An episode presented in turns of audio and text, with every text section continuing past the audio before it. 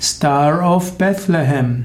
Star of Bethlehem ist eine Bachblüte, um Traumata zu überwinden. Star of Bethlehem ist die Trostblüte. Star of Bethlehem kann helfen, äh, Traumata zu überwinden, egal ob sie vor ein paar Minuten waren oder vor ein paar Jahren oder Jahrzehnten. Bachblüte Star of Bethlehem ist die Bachblüte Nummer 29 im System von Dr. Edward Bach. Deutscher Name ist doldiger Milchstern, auf Latein Ornithogallum umbellatum. Star of Bethlehem kann also helfen gegen alle Arten von außergewöhnlichen körperlichen oder seelischen Verletzungen. Dazu können Geburtstraumata dazugehören, schwere Krankheiten, Unfälle, Missbrauche, Misserfolge, Ungerechtigkeiten und Verluste. Wenn man unter diesen vergangenen Verletzungen leidet, dann kann daraus Antriebsarmut kommen, Unfähigkeit mit anderen Menschen zurechtzukommen, innere Lähmung.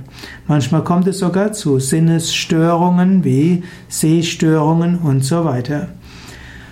Star of Bethlehem kann gut sein, auch begleitend bei Psychotherapie und kann helfen, dass Menschen sich damit überhaupt befassen können.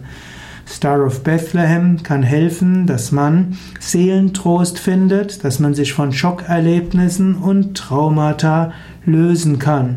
Star of Bethlehem hilft, dass man die Erlebnisse verarbeiten kann und neue seelische Kraft bekommen kann. Star of Bethlehem kann auch schon helfen bei einer Narkose, auch ohne dass das mit einem Trauma zusammenhängt.